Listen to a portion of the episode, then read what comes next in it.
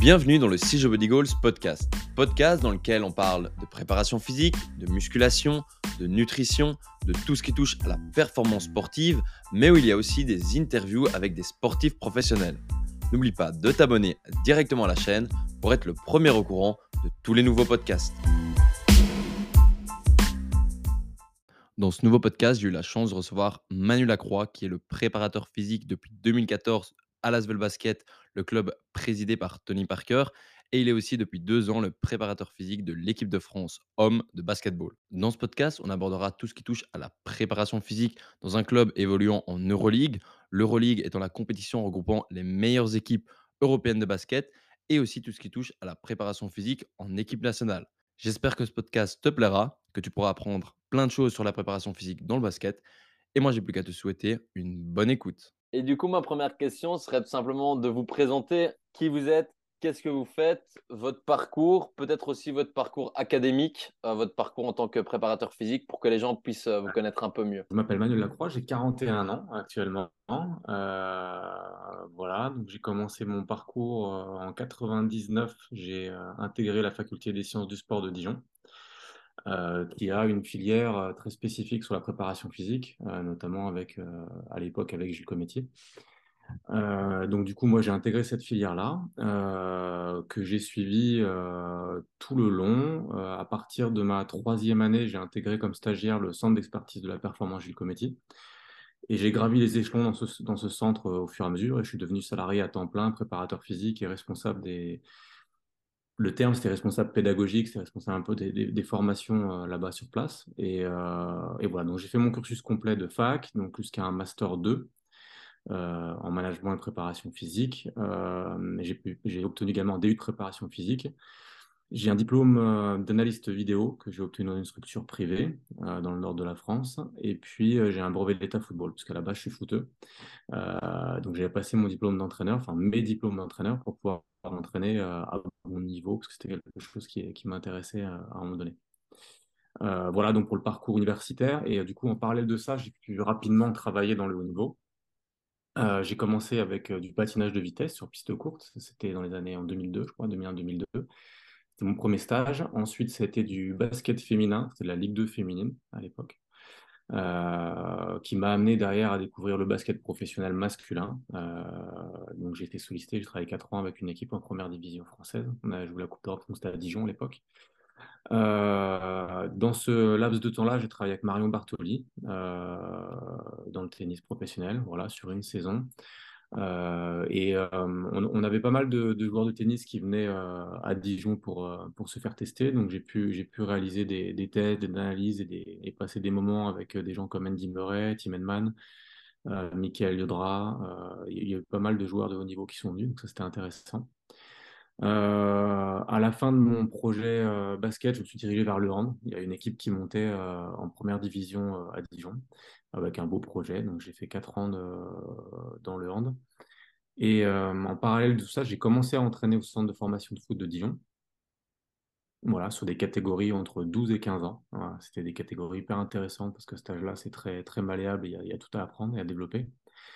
Et j'ai eu quelques expériences à l'étranger qui étaient des, on va dire des shots de 15 jours. Donc il y a eu en Afrique du Sud, en Tunisie, il y a eu au Japon, il y a eu en Suisse, voilà, parce que mon, statut à la fac me permettait, de salarié de l'université, me permettait de, de, partir un peu, pas comme je le voulais, mais de m'absenter, de faire ces, petits, ces petites périodes de travail à l'étranger.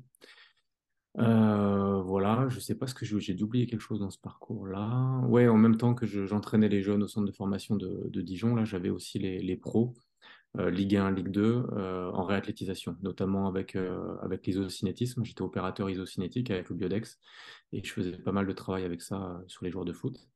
Et puis en 2014 est arrivée l'opportunité de travailler à, à Lasvel, donc de partir à Lyon et de signer avec le, club présidé par Tony Parker qui venait de racheter le, club. Donc j'ai signé là-bas, donc je suis là-bas depuis 2014 et j'ai intégré le staff de l'équipe de France de basket depuis maintenant bah, un an et demi. Euh, voilà, j'ai fait ma première campagne cet été avec le championnat d'Europe euh, et avant les qualifications pour, pour la Coupe du Monde. Et, euh, et voilà, voilà où j'en suis. Déjà un très très très beau parcours. Ouais, c'est parce qu'il y a du temps qui est passé parce que je suis vieux. Mais en fait, ce qui est marrant, c'est que vous avez vraiment travaillé dans plusieurs sports différents. Ouais, ouais. Je me, je me rends compte que c'est quelque chose qui est très singulier, très particulier. Euh, il y a très très peu de personnes qui sont dans mon cas. Généralement, on est très très spécialiste dans une activité et on s'y consacre en fait dans toute sa carrière ou dans toute sa vie. Euh, c'était vraiment pas une volonté à la base de ma part. Euh, c'est une, question d'opportunité et après on suit un petit peu le, le, le mood, les choses qui se présentent et puis en fait euh, je trouve que ça en fait quelque chose d'hyper intéressant, d'hyper enrichissant et je pense que c'est une de mes forces en tout cas. Euh, c'est d'avoir ce panel de travail dans toutes les activités, avoir été capable de m'adapter à chaque fois et, euh, de m'enrichir, parce que j'ai donné, mais j'ai aussi pris euh, de ce que j'ai rencontré chez les gens qui travaillent dans le tennis de haut niveau, dans le handball de haut niveau, dans le basket de haut niveau, dans le foot de haut niveau. On, on rencontre des gens, des coachs, des, des kinés, des- d'autres préparateurs physiques, et on, et on s'enrichit de, de comment ils travaillent dans, dans leur domaine, dans leur sport. Et du coup, ça me fait un panel quand même qui est, je pense, euh, assez grand, une belle boîte à outils, quoi. Mais du coup, pour vous, est-ce que euh, à l'heure actuelle, un préparateur physique pourrait être euh, aussi bien dans le foot que dans le basket, où c'est plus intéressant de se spécialiser dans un seul et unique sport? Moi, je, moi, je pense que c'est possible. Je pense que l'hyperspécialisation, elle, elle est dangereuse euh, parce qu'elle ouvre pas beaucoup, euh, elle ouvre pas beaucoup les, champs des possibles en fait. Euh, je prends un exemple. Alors, je, vais être vraiment provocateur, mais si j'étais resté que dans le foot, que j'ai travaillé que dans le foot, j'aurais une notion des charges de travail de ce que peut faire un athlète de haut niveau qui est extrêmement minime. Alors qu'aujourd'hui, je sais ce que un patineur de vitesse, par exemple, peut faire quotidiennement pour s'entraîner. C'est vraiment un exemple provocateur parce que évidemment, c'est pas adapté. Ce que fait le foot, c'est dans la logique. Mais ce que je veux dire, c'est que ça, le fait de travailler dans d'autres sports, dans d'autres activités, ça ouvre quand même le champ des possibles. Et après, je pense que après ça seulement, euh, quand on a ouvert tout ce champ des possibles et qu'on a acquis un petit peu toutes ces possibilités, on peut vraiment se spécialiser sur quelque chose, mais en, ayant, en ayant connaissance de cause de ce qui peut se passer, de ce qu'on peut faire d'autre. Alors que si on se si se spécialise dans un seul domaine tout le temps, tout le temps, tout le temps, je pense qu'au bout d'un moment, on, on est bloqué et on ne voit pas d'autres possibilités pour, pour agrandir ses, ses connaissances et après euh, améliorer sa capacité d'entraîner. Ouais, ouais, je vois. Et justement, là, vous parlez de, de charge d'entraînement. Est-ce que dans, en club, c'est vous qui gérez la charge d'entraînement ou est-ce que vous faites ça en communiquant avec euh, le coach et tout ça? Parce que je sais qu'en sport collectif, c'est quand même compliqué de savoir gérer la charge d'entraînement parce que un joueur à l'entraînement, ben, déjà, il y a des postes différents, donc pas les mêmes demandes. Puis euh, un joueur peut peut-être se donner un peu plus sur des exercices, je sais pas, de sprint alors qu'un autre un peu moins. Comment euh, on fait pour gérer la, la charge d'entraînement? Alors, bon, c'est évident que de toute façon, euh, pour que ça fonctionne, un, un- bon préparateur physique euh, et pour qu'il y ait des résultats, il faut qu'il y ait une connexion qui soit, qui soit bonne entre tous les éléments du staff et notamment entre l'entraîneur et le préparateur physique. Parce que le préparateur physique va apporter des, euh, des données ou tout du moins faire des préconisations sur la charge d'entraînement. L'entraîneur, c'est lui qui décide. C'est lui le chef, c'est son équipe, c'est lui qui pilote, c'est lui qui doit décider. Donc, c'est lui qui prend la dernière décision, la décision finale sur ce qu'on fait. Euh, moi, j'ai un échange euh, évidemment quotidien à- avant les entraînements, même la veille des entraînements, pour savoir ce qu'on peut faire. Euh, je m'appuie sur des, euh, données d'expérience, euh, voilà, sur à mon avis ce qu'il faut faire dans ces, dans ces, dans ce moment-là, quand on est casé entre deux matchs ou, ou si on a trois jours de travail avant un match, euh, des choses comme ça. Et je m'appuie aussi sur des données euh, que je recueille. Donc, ça peut être les données GPS, ça peut être des données wellness euh, recueillies avec des questionnaires. Euh, ça peut être des données, euh, des vrais data, euh, on va dire scientifiques, comme la variété de fréquence cardiaque ou, différents tests de, forme qui peuvent me, me permettre de dire au coach, attention, dans ton management sur cet entraînement-là, peut-être ce joueur-là, le mettre un peu dans les rotations parce qu'il me paraît un peu fatigué. Donc sur un volume horaire de 1h10, 1h20, s'il peut faire lui que 70 minutes, c'est très bien. Voilà, ce, ce, genre d'infos. Donc moi, je dois faire des préconisations je dois donner toutes sortes d'informations que j'essaie de justifier avec des données qui me paraissent fiables. Euh, et derrière, après, c'est lui qui prend la décision de me suivre ou de ou pas me suivre parce que, peut-être que lui, il a un feeling différent ou alors que lui, il a des, exigences euh, plus importantes. hein. Le- L'exemple le plus concret, c'est euh, moi, il y a des moments, je vais être peut-être un peu prudent dans la charge d'entraînement. Et peut-être que lui va avoir envie de, rentrer dans ses joueurs parce que parce qu'il n'est pas content du match avant, qu'il veut mettre un, volume d'entraînement, qu'il veut mettre de l'intensité, parce qu'il va avoir un aspect aussi mental sur le groupe. Et donc ça, euh, donc ça, ça peut aussi plaider en sa faveur pour faire un peu plus. Mmh Et par exemple, les joueurs qui joueraient euh, moins en, match la plupart du temps, est-ce qu'ils ont droit à du travail supplémentaire pour un peu équilibrer avec ceux qui ont euh, plus de temps de jeu? Ou euh, enfin, est-ce que vous faites ça? Non, tout à fait. Parce que nous, déjà, l'originalité, c'est que notre calendrier, il est fou. Hein. C'est entre 80 et 85 matchs la saison. Euh, en gros, on joue tous les deux jours. Hein. Donc là, tu vois, on a joué lundi à Paris, on a reçu Barcelone hier soir, on reçoit Valence demain soir et on rejoue lundi soir à domicile. Donc euh, voilà, en sept jours, c'est quatre matchs. Et c'est comme ça quasiment tout le temps, sauf en fin de saison, avril-mai, quand on est éliminé de la Coupe d'Europe. Donc, en fait, on n'a pas d'entraînement à proprement parler. On a des petites sessions, des sessions de J-2, de 60 minutes, 70 minutes d'entraînement collectif, mais on n'a pas de gros entraînements. Donc, le joueur qui ne joue pas, si tu l'entraînes pas, le jour où, le coach fait appel à lui, déjà, un, il performe pas, et deux, c'est hyper dangereux pour lui. Donc, effectivement, euh, le joueur qui ne, qui ne joue pas, alors on a deux procédés. Euh, moi, les joueurs sont catégorisés. Hein. Je sais à peu près comment ils vont être utilisés. S'ils vont être utilisés sur le match beaucoup, pas beaucoup, j'ai quand même une idée.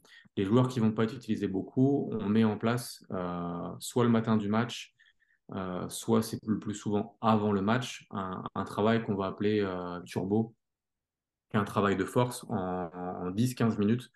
Ça intègre son échauffement, mais le joueur vient, il va faire un travail. Donc là, on utilise actuellement de l'isométrie overcoming avec plusieurs postures sur les fessiers, sur du tirage, sur du deadlift, des choses comme ça, pour, pour stimuler la force euh, et avoir un petit travail supplémentaire. On sait que ce n'est pas quelque chose qui va, qui va bouffer de l'énergie et qui va l'empêcher de jouer ces 10 minutes qu'il aura joué dans le match. Par contre, c'est quelque chose qui va nous intéresser pour stimuler la force. Donc ça, c'est la première des choses.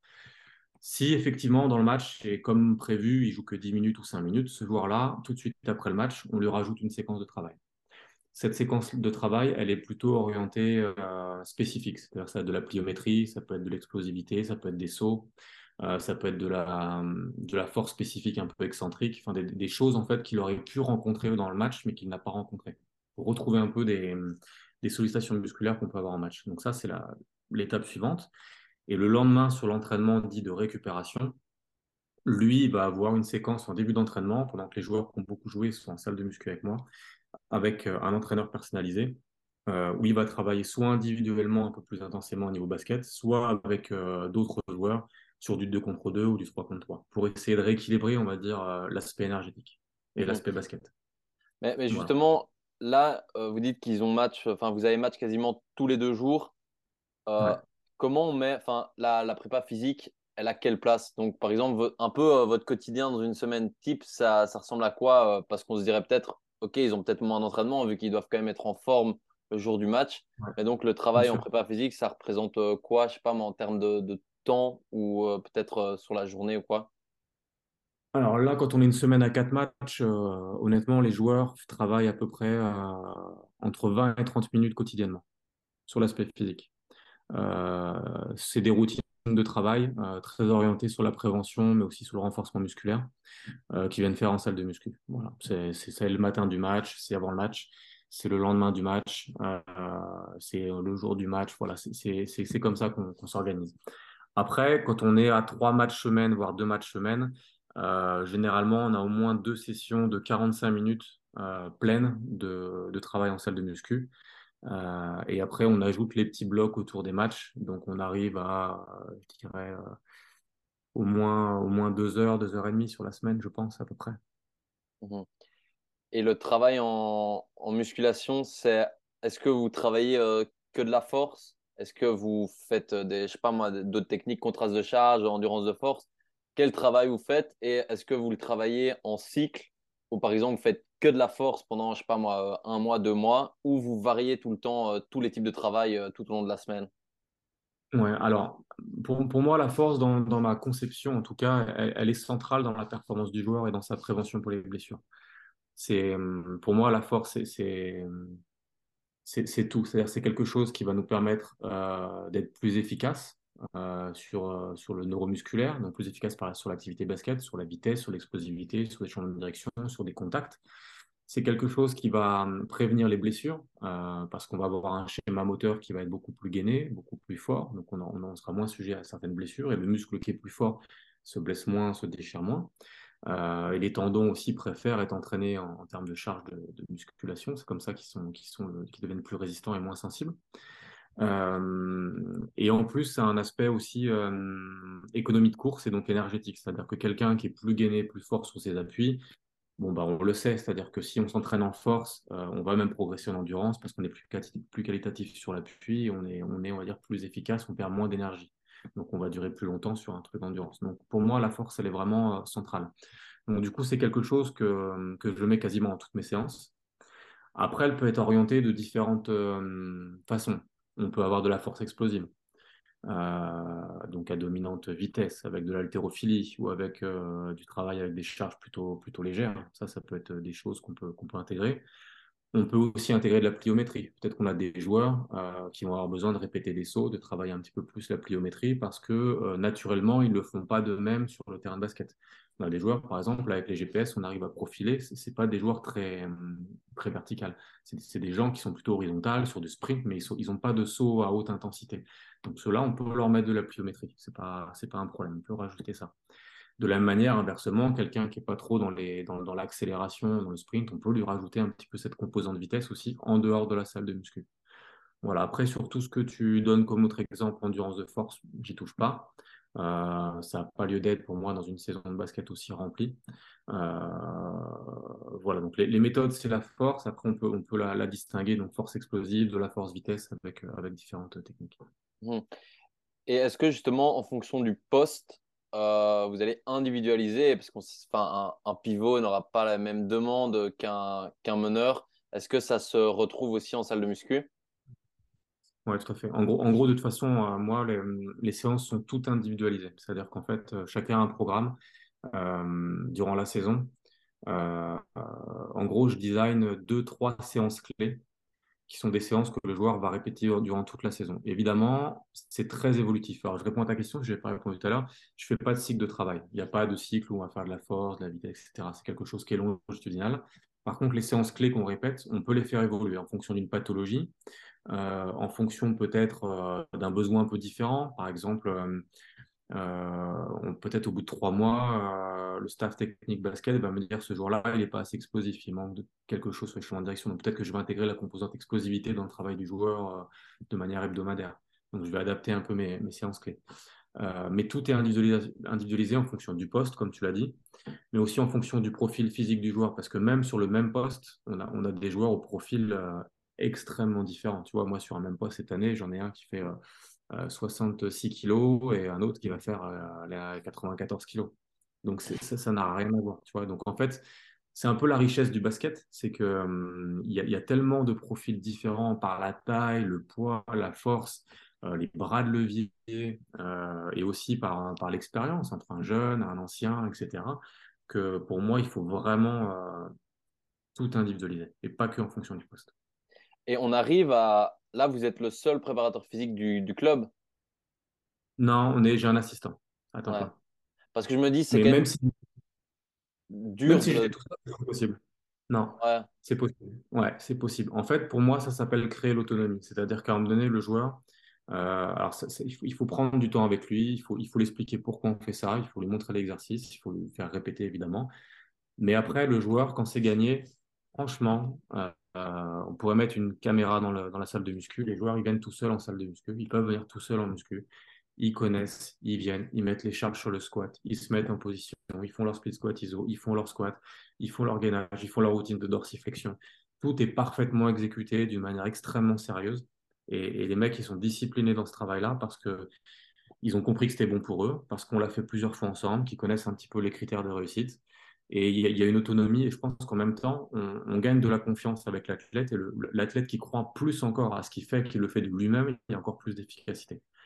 Donc pour moi, il faut, arriver, euh, il faut que le préparateur physique accepte euh, de, des, de des fois euh, bah, laisser un petit peu de liberté aux joueurs, à l'athlète, et, que, le mec se prenne en charge.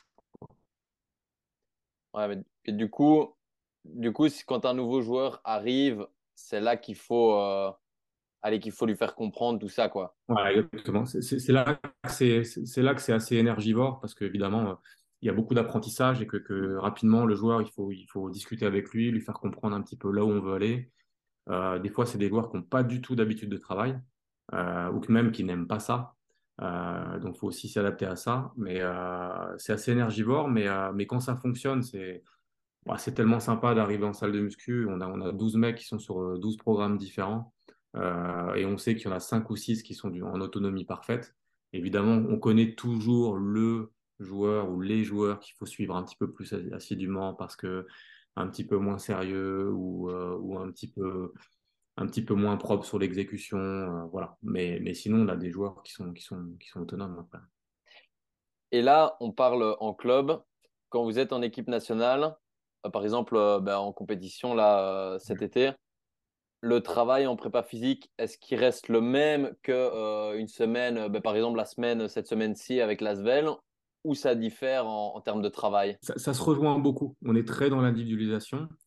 Euh, les séances de muscu se font euh, avant ou après les séances d'entraînement. Voilà, c'est un petit peu euh, pas à la demande du joueur, mais c'est en respectant aussi ce que le joueur a l'habitude de faire. Par exemple, on a des joueurs, des joueurs NBA, ils aiment faire de la muscu quasiment tous les jours. Donc, donc là, il faut s'adapter, il faut, donner du contenu muscu tous les jours au joueur parce qu'il en a besoin, parce que c'est quelque chose qui fait partie de son, travail quotidien. Euh, il y en a d'autres, c'est plus sur des shots une à deux fois par semaine. Donc on, s'adapte un petit peu, mais ça, ça ressemble un petit peu. C'est très individualisé, c'est très orienté sur, euh, la force et la prévention.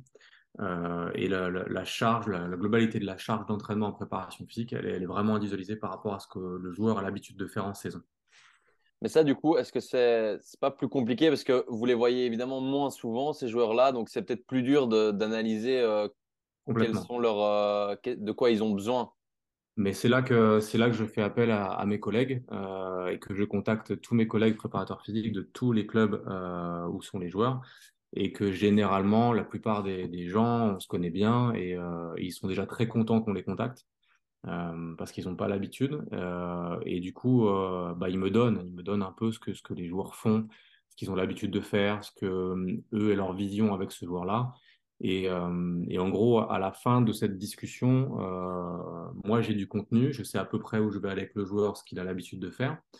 Et, euh, et le, le, préparateur physique me dit voilà, il me donne une trame, il me dit maintenant si tu veux mettre ta touche personnelle, vas-y, n'hésite pas, etc. Et du coup, moi, avec cette trame-là, je commence là-dessus et je sais que je vais mettre un peu ma touche personnelle à des moments et qu'après, je refre un bilan au prépa physique en lui disant voilà, on a travaillé sur ces dominantes-là sur ces choses que vous faites et j'ai ajouté ça, ça pour telle et telle raison. Et du coup, c'est un travail qui est, qui est, global, qui est commun et c'est hyper, hyper intéressant. Ah, donc vous contactez les prépas physiques de tous les clubs, même en NBA et tout ça? Bien sûr, oui, tout à fait. Mm. Ah, purée. Je savais pas. Ouais. pour vraiment avoir un échange, mais c'est beaucoup plus intéressant de faire ça. Bah, parce que, comme tu l'as dit, moi, on, on, commence le stage, il y a, il y a 81% des joueurs, je les ai pas, je les ai pas dans l'année, même 90%. Donc, euh, je ne sais pas ce qu'ils ont fait, je ne connais pas leur habitude de travail. Donc, moi, il faut que j'ai déjà mon dossier sur le joueur parce que, parce que le gars, je vais aller le chercher, je vais travailler avec lui. Et en plus, le joueur, quand j'arrive et que je lui dis, OK, aujourd'hui, on va travailler sur tes routines de cheville, euh, on va travailler sur cette force-là, etc., et qui me regarde et qui sait que, que, je sais, bah, c'est tout de suite plus crédible. Quoi. Mmh et justement, avec la, la NBA, vous savez du coup comment ils travaillent en prépa physique. Quelle serait la différence ou les différences entre la prépa physique chez eux et en France ou en Europe de ce que vous aurez vu? Je ne sais pas si c'est très différent. Euh, alors évidemment, il y a une question de, moyens, c'est-à-dire qu'ils ont, ils ont les moyens euh, d'aménager dans leur, en déplacement à l'hôtel une salle de musculation incroyable que nous n'a pas. Ils voyagent avec énormément de matériel, donc ils peuvent avoir le matériel qu'ils utilisent à domicile aussi à l'extérieur. Euh, nous, on n'a pas cette possibilité-là. Donc il y a cette question-là.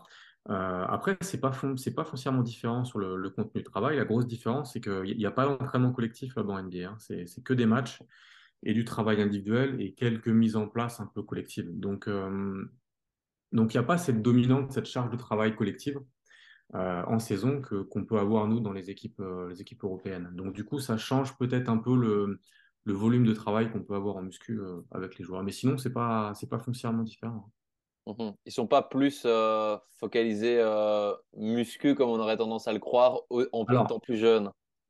C'est c'est- c'est vrai que ça existe. En gros, euh, là où on le rencontre beaucoup, c'est sur les jeunes joueurs. Les jeunes joueurs, quand ils rentrent dans des programmes NBA, euh, ça m'est arrivé plusieurs fois que des jeunes joueurs que je suivais euh, ont intégré des franchises et l'objectif de la franchise, c'était leur faire prendre du poids. Donc les mecs, ils ont, ils ont envoyé euh, en muscu, évidemment, ils sont développés, ils ont pris euh, du poids, ils ont pris cinq six kilos de muscle, ok, ils sont beaux, c'est des athlètes. Le problème, c'est qu'ils s'aperçoit à chaque fois que derrière, ils perdent en mobilité, ils perdent en fluidité, euh, en explosivité, et ils s'expriment pas bien. Et, et en gros, tous les, tous les derniers exemples que j'ai de joueurs que j'ai suivis un petit peu euh, en écho, derrière, c'est euh, branle-bas de combat, on revient sur le programme et on allège le joueur. Et on, on, on essaye de reperdre ses kilos, on travaille différemment, on travaille sur l'explosivité la force, mais on veut plus, on veut plus des, des mecs trop costauds qui peuvent pas bouger. Ouais. Donc, euh, donc, donc c'est, c'est une réalité, c'est arrivé plusieurs fois, euh, mais je pense pas que ça soit quelque- une règle euh, enfin vraiment générale. C'est, très ponctuel, mais c'est vrai qu'il y a encore ce, ce, ce culte-là, ce mythe-là de, de, de prendre du poids, d'être comme ça, et euh, voilà. En fait, Ça pourrait être intéressant si les autres, euh, la mobilité et tout ça, sont pas délaissés pour ça, exactement, quoi. bien entendu, bien entendu, ouais, tout à fait. Et j'aimerais, j'avais déjà eu un peu cette euh, question avec euh, d'autres prépas physiques. Le travail d'endurance, parce qu'on sait dans les sports comme le basket ou même le, le handball, c'est que des efforts très courts, très intenses. Et donc, Ouais. est-ce que ça aurait un intérêt de mettre, par exemple, euh, de la course en continu, petit footing classique, 45 minutes, en pré-saison, en saison, où c'est vraiment que focus sur du travail euh, intermittent court comme on a en match? Alors, la, la priorité, effectivement, c'est le travail intermittent court. Après, euh, moi, j'aime bien. Euh, 45 minutes, c'est un peu too much. Moi, j'aime bien pour le basketteur le 5 km. Voilà, le 5 km, alors on sait que c'est à peu près en plus le, le volume, on va dire, de distance que fait un basketteur euh, qui va faire, qui avoir un temps de jeu euh, cohérent dans un match. Euh, ça dure entre allez, 22, 21 minutes pour les meilleurs et peut-être 30 minutes pour les, les, les plus mauvais. Et moi, c'est mon élément. Donc, un joueur, par exemple, qui, qui revient de blessure après une longue durée, je sais que je le fais passer par des 5 km. Euh, voilà. Et, et ça peut arriver en saison qu'à un match par semaine, je demande à certains joueurs d'aller courir les 5 km ou que j'aille courir avec eux sur les, sur les 5 km. Dans une idée qu'on va appeler de, de, allez, on va appeler ça, j'aime pas trop ce mot, mais endurance fondamentale, quoi. Et, et, et je trouve ça, et je trouve ça intéressant. Je trouve ça intéressant. Et donc, euh, vous les faites quand vous faites 5 km, c'est allure plus en mode récupération ou euh, intense? Non, c'est plutôt intense. L'objectif, en gros, pour moi, c'est 5 km. On est parti pour faire le, le temps minimum. Donc évidemment, euh, on va pas sprinter sur 5 km, mais on va avoir une allure qui va être soutenue. On va essayer de se caler entre allez, 10, euh, 10 et 12 km heure. Voilà. Et, euh, et si on voit qu'on est bien, voilà, on se, on se stabilise à 11, euh, 11 et demi, des fois, on, on y arrive et, et on tient le rythme. Ok. Et sinon, le reste du... est-ce que vous faites enfin, le travail intermittent? De quelle manière euh, vous le travaillez et est-ce que vous en faites euh, souvent en prépa physique ou c'est plus ce ce qu'on travaillerait euh, à l'entraînement collectif? euh, on considère que c'est un peu ça, quoi? Ouais, ouais. euh, Alors, en toute honnêteté, on en fait vraiment très peu. Bon, déjà en saison, comme on joue tous les deux jours, il n'y a pas lieu d'être. Évidemment, on en rajoute sur les joueurs qui ont peu de temps de jeu. Donc ça, ça peut arriver, qui prennent des, des séquences, des sessions de travail intermittent. Euh, moi, j'estime que vu le peu de temps qu'on a, parce que même nos préparations, nos pré-saisons maintenant sont très réduites. Donc on a peu de temps. Et, le coach, il a, besoin de temps pour mettre en place euh, ses systèmes, etc. Donc j'essaye d'organiser avec lui des, séquences euh, basket qui puissent permettre de faire aussi le travail aérobie et qui puissent se rapprocher du travail intermittent. Voilà, ça, on, essaye de le faire. On le monitore avec les, les cardio-fréquences mètres, on essaye d'avoir les bonnes allures, on voit si ça fonctionne. Et, et, on a des drills, voilà, on arrive à aller chercher comme un travail intermittent euh, assez qualitatif sur du basket. Donc on gagne, on gagne un petit peu de temps. Donc en fait, faire du travail intermittent avec ballon, quoi. Ouais, c'est ça, dans la forme de, de, de jeu du, du, coach. Ouais. Comme ça, il y a un bon transfert. Euh, c'est encore même plus intéressant. C'est pour gagner du temps. C'est-à-dire dans une séance d'entraînement, on sait qu'on va avoir des séquences intermittentes qui vont, qui vont bouffer de l'énergie et qui vont, qui vont impacter les joueurs. On essaye de la faire avec ballon. Comme ça, en même temps, on a le, travail basket. Parce que vous savez que le travail basket derrière l'intermittent, il va être un petit peu plus difficile. Quoi. Mmh. Et maintenant, j'aimerais un peu avoir votre avis. Ces derniers temps, il y a de plus en plus de technologies sur tout. On commence un peu à, à tout calculer. J'ai l'impression que maintenant, vraiment, il y a, on peut tout vraiment calculer avec plein de datas différentes. J'aimerais un peu avoir votre avis là-dessus. Si est-ce que parfois c'est pas euh, un peu trop au détriment de, de l'humain enfin, Est-ce que parfois, on, par exemple, même pour euh, voir si le, le, joueur, en termes psychologiques, on va lui faire remplir plein de trucs et tout ça, mais est-ce que parfois c'est pas mieux juste de l'écouter lui, de lui parler et... J'aimerais un peu avoir votre avis là-dessus. Si, si, ouais, tu as, tout, as, tout, à fait raison. Moi, je, je suis parti pris que, que c'est avant tout un rapport humain. Euh, malheureusement ou heureusement, on avance beaucoup sur les technologies. Euh, malheureusement, heureusement, on a beaucoup de gens qui travaillent dans le domaine du sport et qui essaient de creuser et de trouver euh, leurs tests, leurs questionnaires, leurs outils et donc un petit peu de le vendre aussi. Hein, c'est aussi un côté, un côté business. Donc il y, a tout ça qui est, en, jeu. Il faut arriver à bien sélectionner euh, et il faut arriver aussi à, voilà, à partager. Il y, y, a des choses, je pense que on a besoin d'avoir des, d'avoir des datas, des, des chiffres, voilà, euh, au moins pour une aide à la décision, euh, voilà. Après, effectivement, on n'est pas obligé d'avoir des datas et des chiffres pour tout. C'est bien aussi de laisser euh, part à l'humain euh, et part au, aussi au savoir-faire, à l'expérience. C'est très difficile. Moi, je suis encore au stade, il y a tellement de choses que, que je teste encore des choses, que j'essaye encore des choses en saison, euh, qu'après j'arrête, que je le reprends, que j'essaye de m'inspirer de la littérature scientifique, que j'essaye de voir un peu ce que, comment travaillent mes collègues. Euh, parce qu'il y a plein de choses où je ne suis pas convaincu. Euh, donc, je continue de chercher, mais, euh, mais c'est vrai que ça pose question. C'est une excellente question, c'est une bonne interrogation. Il y a forcément un côté business qui est gênant et qui, à un moment donné, peut un petit peu euh, mettre du brouillard un petit peu dans la vue, mais je dirais que c'est surtout pour les, pour les jeunes préparateurs physiques, en fait. Parce que euh, les gens de ma génération ou la génération d'avant, euh, je pense pas qu'on soit impacté par, par la technologie et que ça nous mette du brouillard, parce qu'avant, on l'a pas connu et qu'on se l'apprivoise, on l'apprivoise au fur et à mesure. Donc, c'est pas quelque chose qui va nous, pense, nous prendre l'esprit. Et surtout qu'on a l'impression qu'au plus il y a de choses, ben, on se perd un peu parce qu'on a l'impression qu'on ne sait plus quoi utiliser. Il y a tellement de trucs. Donc, euh... C'est pour ça qu'il faut arriver vraiment à, à, sélectionner, à être sûr de la data qu'on veut utiliser et de comment on veut l'utiliser. Et, euh, et, voilà, et faire que ça. Après, c'est aussi c'est la course à, à, les gens présentent des choses. Moi, je fais ça, j'étudie ici, je prends tous ces chiffres, etc. Ça rassure un peu, ça donne du poids à qui on est, à ce qu'on fait. Mais moi, je pense que hum, la priorité, c'est la simplicité et la cohérence et le bon sens. Et justement, dans le travail de préparateur physique, est-ce qu'il y, y a, beaucoup de travail à faire euh, derrière son bureau, dans le sens où euh, à analyser justement toutes ces données euh, pour les transmettre au coach ou même pour les utiliser pour soi-même, ou c'est quand même la majorité du temps sur le terrain avec les joueurs? Alors, la majorité, pour, pour moi en tout cas, c'est la majorité du temps, c'est sur le terrain, c'est évident. Après, je passe du temps à regarder les données.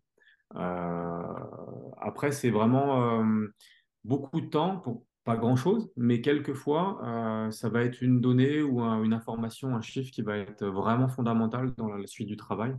Donc, donc je, prends, je prends quand même le temps de le faire. Et puis ça m'intéresse parce que je suis curieux et, et j'aime bien des fois, euh, j'arrive à trouver des, des, des, trucs, des corrélations qui, voilà, je me dis, ah ça c'est sympa ça. D'avoir trouvé cette corrélation entre les chiffres euh, du GPS là, le travail qu'on a fait avant, sa progression, de suite. Donc il y a des choses qui peuvent être sympas. Et le GPS, vous l'utilisez aussi bien en entraînement qu'en match? Alors c'est euh, que en entraînement. Euh, parce qu'en match, on a, nous, on a un problème euh, déjà de règlement en Europe, on n'a pas le droit. Et en France, nos, nos, maillots sont pas équipés de la petite pochette. Et, euh, comme le basketteur est, doit être efficace avec le haut du corps, avec des gestes de précision sur le tir ou autre, euh, bah la, brassière, des fois, ça, les gêne un petit peu. Donc, je l'impose pas. Donc, on fait les entraînements. Par contre, en pré-saison, tous les matchs amicaux sont monitorés. Et tous ces matchs amicaux-là vont nous servir un peu de, de base de données, de base de, de travail sur qu'est-ce que le joueur fait en match. Il y a aussi une chose que je me demande, c'est dans les sports, ben justement, où il y a beaucoup de changements, style basket ou handball, ben ça peut parfois arriver qu'un joueur reste euh, 20 minutes, 20 vraies minutes sur le banc. On se dirait, OK, il rentre, il doit direct, direct être au taquet et tout. Comment on gère ça? Parce que d'office, il se refroidit. Est-ce que c'est. Enfin, comment on Ouais, gère? Alors, on a, on a plusieurs euh, protocoles. Euh, sur les joueurs à risque, euh, on met souvent un vélo pas loin. Euh, et ces joueurs-là, ils vont sur le vélo. Et après, on essaye d'avoir un, un code avec le coach euh, où il essaye d'anticiper, on va dire, euh, un petit peu quand est-ce qu'il va le faire rentrer pour que moi, je puisse m'adapter pour lui mettre une séquence de vélo. Voilà, ça, c'est la, première possibilité. La deuxième, on, met en place des exercices sur le banc qui sont souvent des exercices d'activation musculaire. Donc, on, ça peut être, c'est souvent avec des mini-bandes où on va activer, euh, voilà, je sais pas, par exemple les fibulaires, euh, faire de la dorsiflexion de cheville. Euh, on peut activer aussi les fessiers en mettant élastique, en faisant des exercices. On peut euh, bloquer l'élastique sur la chaise ou sur le banc et arriver à faire des contractions max un peu en isométrie pour le quadri. Voilà, on, essaye de mettre des petits protocoles comme ça avec les gars pour qu'il y ait une activation musculaire qui soit, qui soit régulière. Voilà, c'est tout ce qu'on peut faire. On n'a pas de possibilité de faire un échauffement, de le faire bouger. Mais en tout cas, on essaye de garder le mec euh, au chaud comme ça. Ah ouais, donc vous faites des échauffements sur le banc. Ça, je savais pas que ça se faisait. Ouais, on, on essaie, ouais. Ouais, ça peut arriver.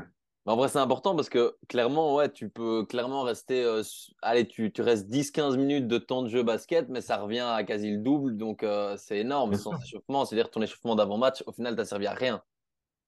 Ouais, ouais, exactement, exactement. Tout à fait. C'est, mais c'est dans le, dans le, on va dire, que c'est dans la culture, euh, dans la culture basket, etc. Et c'est vrai que par exemple, quand on vient, euh, moi, du milieu du foot, voilà, quand j'ai commencé en basket, euh, J'étais comme, ta question le, suppose, j'étais sur les fesses, quoi, parce que nous, on a l'habitude d'avoir un protocole d'échauffement et tout. Là, je voyais euh, des joueurs, ils sont assis sur le banc, effectivement, et au bout de 15 minutes, ils ont rien fait. Ils sortent du banc, paf, ils te déclenchent des sprints, des sauts, et là, tu te dis, mais attends, moi, si je fais ça, c'est, la lésion sur 50 centimètres de l'ischio, quoi. Et eux, ça passe, parce que c'est dans la culture, et ils font ça, je pense, tout petit, quoi. Ouais, ouais, mais ouais, c'est vrai que c'est bizarre parce que quand on pa- compare avec d'autres sports, ben là, on dit, OK, il faut faire un bon échauffement, bien tout échauffer et tout, alors que là, au final, c'est un peu contradictoire. Mais, mais tu sais, aujourd'hui, euh, tu prends même dans le foot ou autre, euh, ou dans, dans tous les sports collectifs, il y a tellement de mise en scène aussi autour du match, c'est-à-dire que ah, quand les joueurs finissent l'échauffement, qu'ils vont dans le vestiaire, entre le moment où ils sont dans le vestiaire et qu'ils vont aller sur le terrain, entre le tunnel, euh, les hymnes, les photos, euh, j'en sais rien, moi, la petite musique de trucs, l'animation, etc. Franchement, je pense que si on prend un chronomètre et qu'on regarde, physiologiquement et scientifi- scientifiquement, on va se dire que l'échauffement, ça sert à rien. Ouais, ouais, non, c'est vrai, ça prend vite du temps, ça prend vite dix quinze minutes facile. Ah ouais, c'est incroyable. Et maintenant, c'est quoi? Est-ce qu'il y a des différences euh, dans la prépa physique, que ce soit en club ou en équipe nationale? Dans le contenu, Ouais, plus dans le contenu, ouais. il y en a forcément dans la mesure où, où moi, par exemple, je, je, je suis quelqu'un qui va m'adapter au coach. Euh, voilà, je, je ferai jamais les mêmes méthodologies, la même préparation physique euh, pour tous les coachs. Que je vais, je vais m'adapter à comment le coach entraîne. Si j'ai un coach qui est un coach joueur qui fait beaucoup de, de, de jeux avec des sprints, de l'intensité, etc., j'aurais tendance à diminuer mes, mes contraintes neuromusculaires que je vais mettre dans ma préparation physique. Parce qu'il y en a déjà beaucoup euh, pendant l'entraînement. Si j'ai un coach qui est euh, plutôt euh, statique, tactique, etc., je pense que je vais augmenter mes données, mon aspect, on va dire, explosif, neuromusculaire euh, en travail externe, parce que pour moi, il n'y en aura pas eu assez sur le terrain. Voilà, c'est juste un exemple. Donc, euh, comme là, les deux coachs sont différents, que c'est des méthodologies de travail différentes, c'est vrai que j'adapte mes contenus en fonction de ça.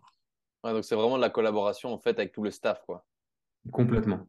Complètement. Je pense que si, enfin, pour moi, ça me paraît euh, aberrant et euh, utopique d'avoir un, un modèle de préparation physique et de l'appliquer sur chaque groupe qu'on entraîne ou même avec chaque coach qu'on a. Parce que, euh, y il y a des contraintes externes, le joueur, le coach, qui vont arriver sur, euh, sur, sur, sur le joueur. Et euh, bah, forcément, les réponses vont être différentes en fonction de, des, des contraintes externes qu'il va y avoir. Donc, je pense Mhm. qu'il faut s'adapter et euh, être malléable. Et justement, je sais que dans le foot, je sais pas si ça se fait dans le basket, mais certains footballeurs, ils ont des préparateurs physiques euh, individuels hors club. Je Ouais, sais pas si ça se fait dans le basket, mais si ça se fait, est-ce qu'il y a aussi une collaboration entre vous et eux? Ou Il pas du faut, tout? il faut, il faut la créer. De toute façon, on peut pas, on peut pas aller en compte. C'est soit, soit un effet de mode, soit un effet de besoin. Euh, quand je dis ça, c'est que je trouve que ça a beaucoup de sens quand, euh, quand les joueurs ont quelqu'un qui les suit, par exemple, depuis euh, 8 ans, on va dire. J'ai un chiffre au hasard, mais quelqu'un qui les suit vraiment dans le temps, à travers les différents clubs. Je trouve que c'est hyper enrichissant parce que quand le mec signe au club, bah, on prend contact avec ce gars-là, on sait qu'il va venir, je sais pas, trois fois dans l'année au club c'est vraiment du temps de gagner pour, euh, pour travailler avec le joueur. Parce que le mec, il se connaît, il connaît les problématiques, il va nous aider à aiguiller, etc. Il va y avoir un travail euh, intéressant. Par contre, il y a aussi l'aspect mode et l'aspect un peu business où on voit des gars arriver qui, qui travaillent peut-être depuis trois mois seulement avec le gars, qui sont juste là pour, euh, pour gagner leur argent et qui du coup vont, eux, pas travailler en collaboration. Ils vont être plutôt dans un truc où ils vont vouloir faire leur truc pour se rentabiliser. Et, là, c'est un petit peu plus difficile. Et je trouve que c'est pas efficace d'ailleurs. Donc, euh, donc il y a ces deux aspects-là. Voilà. Euh, moi, je pense que ça peut être fait, euh, et, je l'ai connu par le passé dans un super bon état d'esprit, surtout dans un objectif d'être hyper efficace avec le joueur, ce qui est le but. Hein. moi, que, le joueur travaille avec mes exercices ou celui de son préparateur physique, à la rigueur, je m'en fiche. je veux pouvoir comprendre ce qu'ils font et, entre guillemets, valider ou pas valider. Euh, mais j'ai pas d'ego sur ce qu'il va faire. Moi, ce que je veux, c'est que le joueur performe. Donc, si ça fait huit ans qu'il travaille avec ce gars-là et qu'ils ont trouvé une manière de faire, des exercices, des situations et des protocoles qui vont bien au gars, moi, je serais extrêmement bête et stupide, juste par ego, d'arriver et de dire non, moi, je ne fais pas comme ça, je fais comme ça. Non, moi, je vais prendre ce que, ce que le gars me donne et je vais l'organiser. Mmh. Et ça ne pose absolument pas de problème. Et donc, il y a même, même en saison, des joueurs ont euh, leur préparateur physique en plus. Ouais, tout à fait. Tout à fait. Ok. Et maintenant, si euh, pour vous, c'est quoi, s'il n'y avait qu'une seule chose à travailler en prépa physique, c'est quoi la, la, chose la plus importante? Bah, on va dire la plus, on va dire la plus simple à mettre en place et peut-être la plus efficace rapidement, c'est le, travail de gainage qu'on appelle le corps. C'est un basique et c'est quelque chose qui, qui, améliore l'ensemble du corps sur, sur les, différents mouvements parce que le sport, euh, c'est bouger. Donc il faut avoir de la mobilité, il faut avoir des, de la qualité d'appui et le gainage bah, va, va aider à ce transfert euh, entre les membres inférieurs, les poussées, les appuis et le déplacement du bassin et le, du centre de gravité pour se, pour se mouvoir quoi, dans l'espace. Donc pour moi, le gainage, ce serait, ce serait la, chose la plus simple, mais peut-être la plus efficace. Et justement, quand on parle de gainage, c'est euh, quel style de, de, travail que vous faites? Vous faites ça avec euh, un gainage dynamique, euh, instabilité, travail avec du poids euh, Quel type de travail? Même si on peut faire plein de travail différents. Ouais, ouais. Bon, j'essaye de varier. Après, j'ai des exercices évidemment que j'aime bien. Euh, j'essaye surtout de m'adapter à la qualité du joueur. On, on, commence, moi je les mets en planche. Ils font, ils font leur planche frontale et je regarde ce qui se passe. Euh, parce que vous allez faire une planche frontale et vous allez regarder, vous avez des joueurs euh, qui vont avoir un positionnement du bassin qui va pas forcément être bon, euh, qui vont peut-être même pas activer les abdos, qui vont vraiment euh, tirer sur d'autres groupes musculaires sur ce, travail-là. Donc déjà, pour moi, la planche, c'est un, premier travail. Après, cette planche-là, quand elle est maîtrisée, on peut, la, la, rentabiliser en travaillant plus spécifiquement sur le transverse, donc en demandant des exercices de respiration pour travailler profondément. Donc déjà, on arrive déjà rien que sur une planche à, fatiguer et avoir vraiment un, vrai travail de, gainage. Ensuite, j'aime bien moi tout ce qui est euh, anti-extension et anti-rotation. Euh, j'aime bien avoir ce travail-là assez, euh, régulièrement. Donc, l'anti-rotation, on peut avoir des exercices avec landmine ou avec le câble, alors statique, dynamique, en position de fente, les pieds fléchis, on peut trouver pas mal de choses. Euh, L'anti-extension, ça peut être simplement euh, sur une position de planche, avancer, reculer avec les, avec les, pieds. Ça peut être avec le Swiss ball, avancer reculer. Euh, avec une roulette, on va dire l'étape vraiment au-dessus. Le câble plus le, Swiss ball si on veut encore accentuer les, tensions. Et ensuite, j'aime bien des exercices qui sont, qui sont hyper fonctionnels, et notamment les exercices qui sont en, en suspension. Donc deux sangles, je m'agrippe ici, et je vais avoir un travail de, de, relevé de corps pour activer les abdos dans toute la longueur. On peut mettre des variations, des rotations, etc. Et euh, j'aime bien aussi maintenant, je travaille pas mal avec, euh, avec l'isophyte euh, et les situations un petit peu d'isométrie de gainage, où on est contre une barre en posture et on pousse fort et on a une, une activation qui est, qui est, assez profonde des, des muscles. Voilà. En gros. Ouais, il y, y, a moyen de faire plein de choses en gainage. Ouais. c'est pas les exercices qui manquent. Et vous en avez parlé un peu avant. Je sais que dans le haut niveau, en tout cas dans le foot, enfin, j'avais déjà eu euh, un podcast avec euh, justement un préparateur physique, enfin Fabien Richard, je ne sais pas si vous connaissez, mais qui accompagne des, des, des joueurs euh, ben, de, de classe mondiale clairement tout seul. Et il me disait que dans le foot, parfois, ça, enfin, souvent, les entraînements manquent d'intensité, comme si euh, bah, les entraîneurs, les entraîneurs pardon, ou les préparateurs physiques n'osent pas mettre de l'intensité et que clairement, les footballeurs s'entraînent euh, très cool. Je me Mhm. demandais, est-ce que c'est la même chose, euh, est-ce que vous avez vu ça aussi, est-ce que c'est la même chose dans le basket? Et peut-être, euh, enfin, quelle est la raison de ça? Parce que lui, il avait l'air de dire, enfin, pourquoi s'entraîner en sous-régime alors qu'au final, au match, ben, tu dois être à 100%. Donc pourquoi avoir peur de mettre de l'intensité?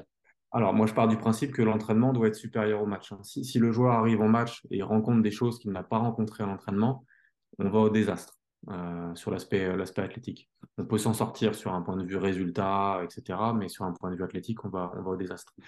Euh, au basket, non, on n'a pas trop cette tendance-là. Moi, je, pense que la peur, elle vient surtout de la blessure. Euh, la vraie problématique aujourd'hui, on le voit, c'est que, c'est que le, le, et je, pense que c'est malheureux, mais le préparateur physique, il est, euh, il est évalué en fait au, nombre de blessés.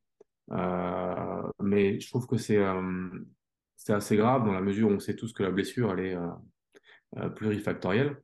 Euh, elle vient autant de l'entraîneur que du joueur lui-même, que du médical, que du préparateur physique, que des problèmes à la maison, que du préparateur physique perso, que voilà, c'est un ensemble de choses. Donc je trouve que c'est dommage et ce, le fait de travailler comme bien avec ce, avec ce biais, bah, ça, ça verrouille un petit peu tout et ça, ça engendre de la peur et du coup, on, s'entraîne un petit peu moins. Je pense que c'est un peu ce qui, existe dans le foot avec euh, en plus l'engagement des, millions d'euros sur certains joueurs. C'est conséquent quand le joueur se blesse, c'est la catastrophe. Quoi. Euh, en basket, ça va, on a, on a quand même la culture de l'entraînement, de faire du 5-5, de faire du jeu et, et de l'avoir de l'intensité. Euh, voilà, les données qu'on obtient à l'entraînement, elles sont, elles sont très très proches de, de celles qu'on obtient en match. Vraiment.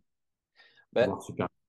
c'est surtout comme vous en parliez euh, avant avec euh, ben, le short track et même d'autres sports comme, je sais pas, quand je vois la charge d'entraînement de certains triathlètes ou quoi, c'est assez fou de se dire que, allez, un footballeur va peut-être s'entraîner une heure trente par jour et on va diminuer l'intensité pour être sûr de ne pas être dans le sous-max, alors qu'il y a d'autres personnes qui s'entraînent, bon, c'est pas le même sport, mais qui prennent une charge de 35 heures euh, avec grosse intensité sur la semaine, quoi. Donc, euh, Ouais, complètement. Maintenant, euh, la, la personne qui va arriver, qui va vouloir changer ça, elle va avoir de gros problèmes parce que parce qu'en fait, tout vient de, de la base. C'est-à-dire que si déjà depuis euh, tout jeune, dans les centres de formation ou dans les, quand on est jeune, on s'entraîne déjà comme des pros avec des, des intensités d'entraînement réduites parce qu'on veut préparer un match, etc.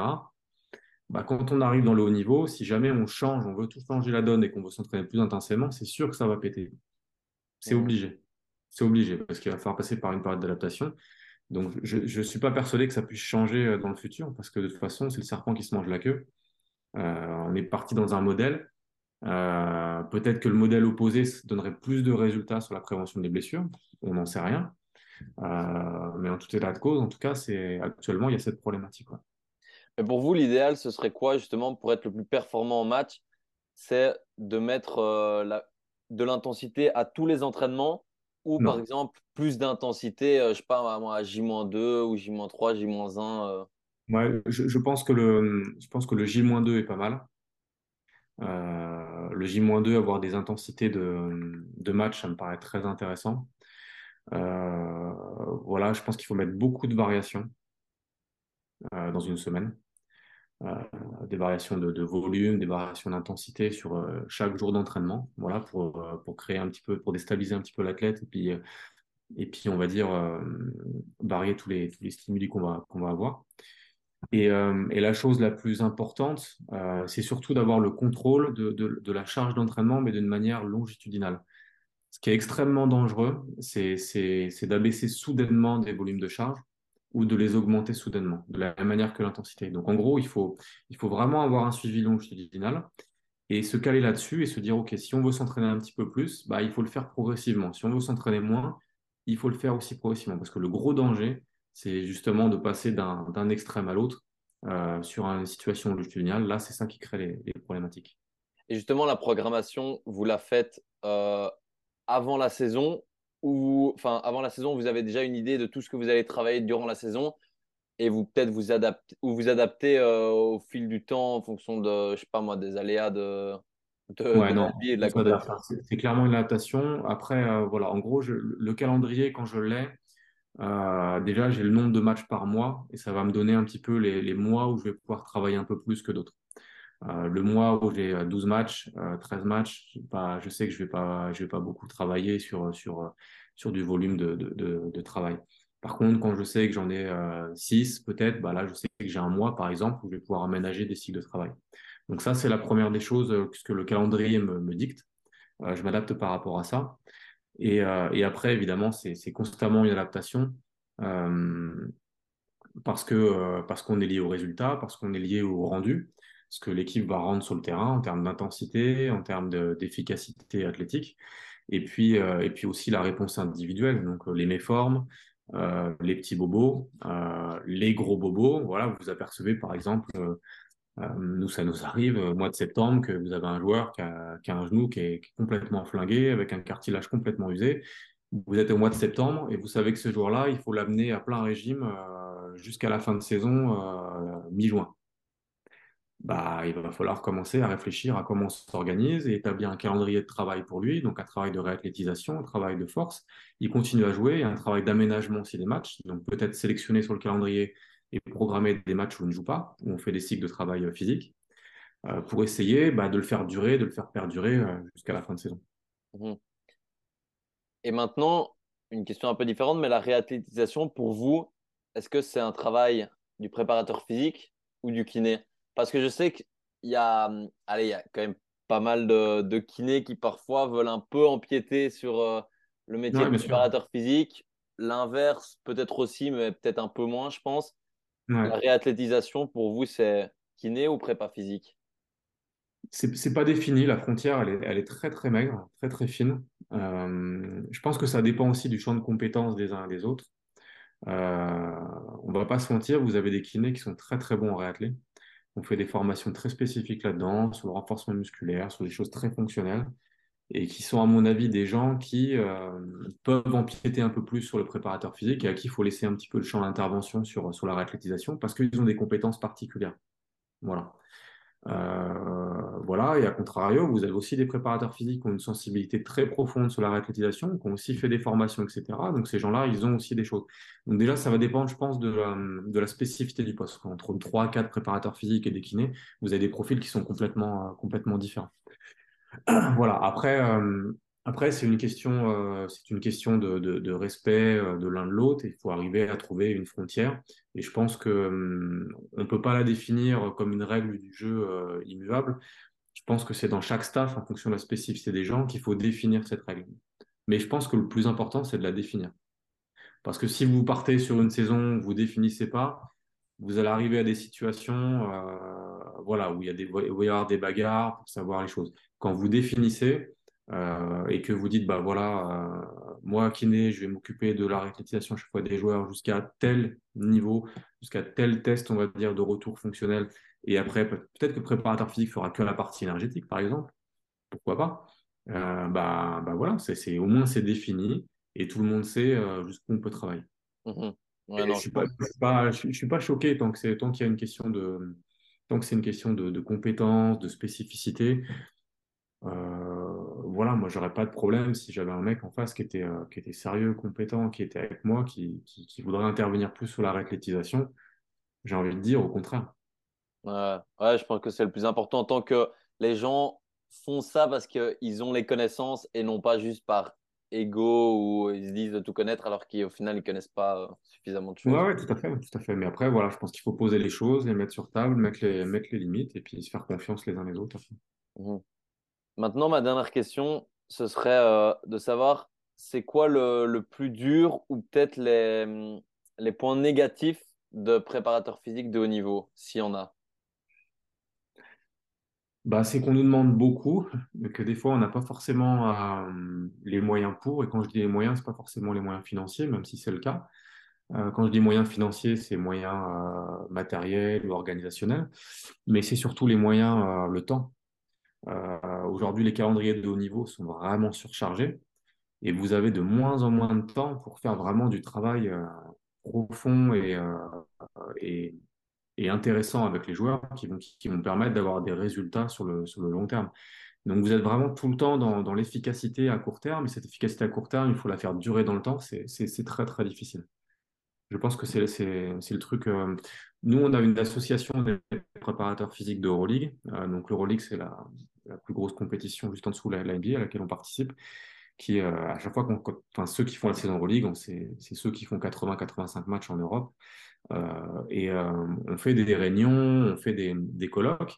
Et c'est marrant parce que chacun de mes collègues, quand ils font leur, leur présentation, ils parlent d'un mot, c'est survivre en fait parce que les calendriers sont tellement démentiels que qu'on est en fait dans une optique de, de faire survivre notre effectif et de faire survivre nos joueurs. Et, euh, et c'est fou, c'est- mais c'est une réalité. Et je pense qu'aujourd'hui, les calendriers, c'est ce qui est le plus difficile pour le préparateur physique à gérer parce que oh, les temps sont très courts et on nous demande des joueurs qui sont en forme, qui ont des hauts niveaux d'intensité, qui ne se blessent pas. Euh, mais en même temps, aujourd'hui, euh, le joueur, il veut aussi être de plus en plus tranquille et avoir de plus en plus d'autonomie. Enfin, c'est, c'est, c'est un ensemble de choses, c'est très, très, très difficile. Bah, ouais, j'ose j'ose bien imaginer ça, ça doit pas être évident, surtout qu'il y a une pression aussi, parce que il y a une pression à avoir aussi, quoi. Complètement. Voilà déjà la fin de ce podcast. Merci de l'avoir écouté et n'hésite pas à lui mettre une évaluation de 5 étoiles, bien évidemment, et de le partager autour de toi pour soutenir mon travail. Et maintenant, j'ai plus qu'à te dire à très vite pour un prochain podcast. Ciao